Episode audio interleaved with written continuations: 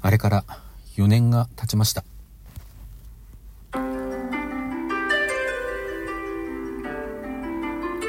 俺各語りはい、皆さん、こんにちは。ケイリンです。この番組は私、ケイリンが推しのアイドルの話や好きな本の話、自分の創作の話などを好き勝手に語り散らす番組です。ということで、今回推し語りをしていきますけども、ちょっと開口的な内容となります。まあ、冒頭にね、4年経ちましたというお話をさせていただいたんですが、4年前の今日1月25日、2020年の1月25日に何があったかという話ですね。この日は私の最愛最推しのアイドルグループであるあゆみくりかまきが横浜ビブレ横の野外ステージでフリーライブを開催した日でしたそもそもの始まりは2019年の12月15日にこちら渋谷のオーウエストで開催されたあゆみくりぱまきというねまあクリスマスライブですね。こちらの方の MC でね、このライブがある、フリーライブやりますということがアナウンスされたんですよね。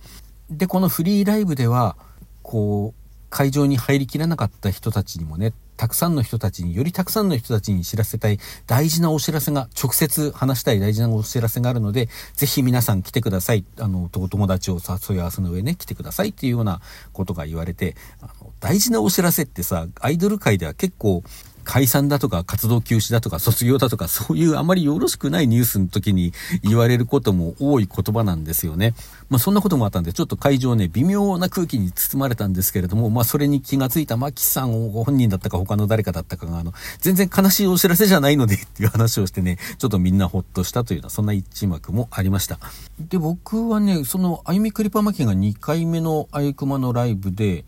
1月25日に行ったフリーライブというのがこちら3回目だったんですよね。まあ最初9月に行ってうわこれは楽しいもんだなっていうことを実感してですね12月やっぱりもう一回行きたいなと思って12月に行ってこれはもう続けていくしかないだろうって思った12月にもうすぐね翌月にフリーライブですけどもあるっていうことを聞いてものすごい嬉しかったたのは覚えています。まあ、しかもそこで新曲の発表もあるなんてアナウンスもあってね、すごくこう気分が上がっていました。ただ残念ながら私当日は合唱の練習どうしても外せなくって、本当は俳句から並んでね、その横に、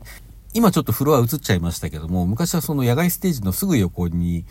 タワーレコードが入ってたんですよね。そのタワーレコードでアイクマの商品を買うと、まあ、先着順でそのステージの前の方のいい席ですよね。E 席に入ることができますと。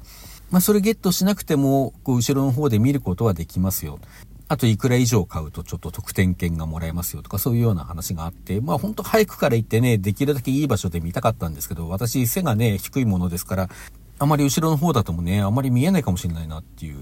不安もあってね、できれば早く行きたかったんですけど、その中で早くは行けなかった。行ってみたら、案の定もうすでに列ができていてですね、まあ、結構後ろの方、まあ、でもすごく後ろって感じじゃなかったのかな。まあ、そんな場所にね、えー、1ドルことができまして、まあ、あと特典券もね、ちょっとゲットしたりなんかして、ライブを待ちましたら、ライブ始まりました。まあ、その時のセットリストとかまではね、正直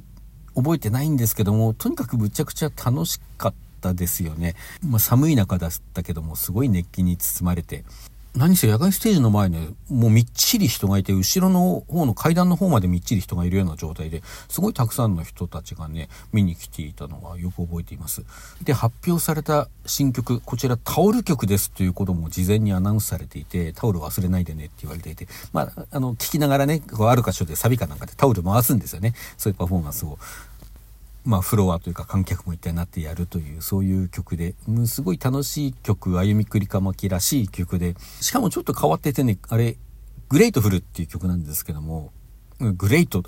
偉大なっていう方じゃなくてあの grateful 感謝っていう意味のね Grateful っていう曲なんですけどいわゆる普通の A メロ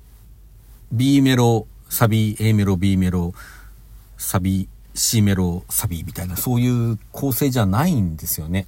で、あゆみさんのパート、あ最初はマキさんか、マキさんのパートからじゃなくて、マキさんのパート、クリカさんのパート、あゆみさんのパートっていうのがあって、それぞれちょっと曲調が違っているパートがあって、それをこうサビが繋いでいくっていうようなね、まあ、ちょっと変わった構成の曲だったんですけど、これむちゃくちゃ楽しくて、3人それぞれのね、こう個性を生かした聴かせどころがあって、めちゃくちゃいい曲なんですけども、まあ、初披露の時からね、これ大盛り上がりでした。で、もう一つその大切なお知らせですよね。実はまあこの頃すでに春に3月末頃からでしたかね、全国ツアーやりますっていうアナウンスがあってですね、一応会場を一通り発表されていたんですけど、日程もね、発表されていたんですけれども、関東なかったんですよ。東京なかったんです。まあ、代わりに横浜とか千葉とかもなくてね。えー、東京ないの？と思って、ちょっと、ね、ライブどんどん行くぞと思った矢先でしたから、どうしようかな。ちょっと名古屋ぐらいならなんとか遠征できないかなってことも考えてた頃だったんですよね。そしたらこのフリーライブの時に MC で、このツアーファイナルとして、6周年記念のライブと、まあ同時開催っていうかね、それも込めて6周年というのも込めて、5月5日に、かつて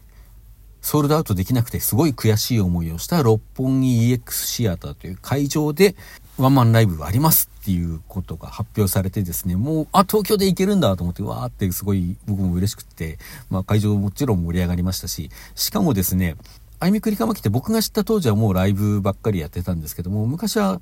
DJ セットもやってたんですよね。こういろんなアーティストの曲をかけて、こう踊ったりして盛り上がるっていうところと、こうバンドと、バンドじゃない、えー、ライブっていうね、そうこう二つのパートに分かれたパフォーマンスをやっていたりして、そもそも始まり、栗かまきとしての始まりは DJ プレイだったっていう風に聞いてますけどね。まあまあそんなこともあってね、DJ プレイってしばらくやってなかったんですけど、その DJ も前半でやりますよっていうことが言われて、そして後半のライブパートではね、ライブの方はフルバンドセットでやりますっていうアナウンスもあって、もめちゃくちゃ嬉しいこと尽くしのね、ライブの告知だったんですよ。あ僕みたいなね、ちょっと遅れてきちゃったファンにとっては、今まで経験できていなかったね、そういう DJ プレイだとか、バンドセットによるライブなんてものも見ることができるっていうのはすごくやっぱり嬉しくて、あ、なんか追いつけるみたいな感じがね、ちょっとあるんですよね、そういう時僕にとってはね。で、そのフリーライブが終わった後ね、夜の9時ぐらいからでしたかね、あの、早速、また議会っていう無料ファンクラブがあったんですけど、そのファンクラブの会員限定の先行抽選申し込みを受け付けますっていうこともアナウンスされて。まあそんなわけでライブは楽しいし、お知らせは幸せだしっていうことで言うことなしのね、ライブで。しかも終わった後に、まあ一通りみんなこう握手会というかね、握手をしてさよなら言うっていうことがあった後で特典会があったんですけど、この特典会に参加するのも僕初めてで、初めてアイコマの3人とフォーショットで写メ撮ってきたんですよね。で、その後ね、アナウンスがあったライブの申し込みを帰り道にねちょうどその時間になったからすぐさまスマホからポチポチして申し込んだっていうのもはっきり覚えてますね。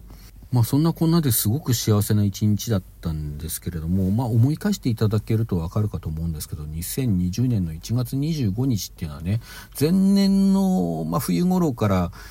そのコロナの噂っていうのは届いてきていて、横浜に停泊している船の中で蔓延してるなんていう話があってですねでそこに封じ込められるかどうかみたいな話をしていた頃でそんな時期にこう横浜市、まあ、僕は市内に在住ではあるんですけども中心部の方港に近い方海に近い方っていうのはめったに行かないんでね、まあ、そっちの方面に行くっていうのはなんか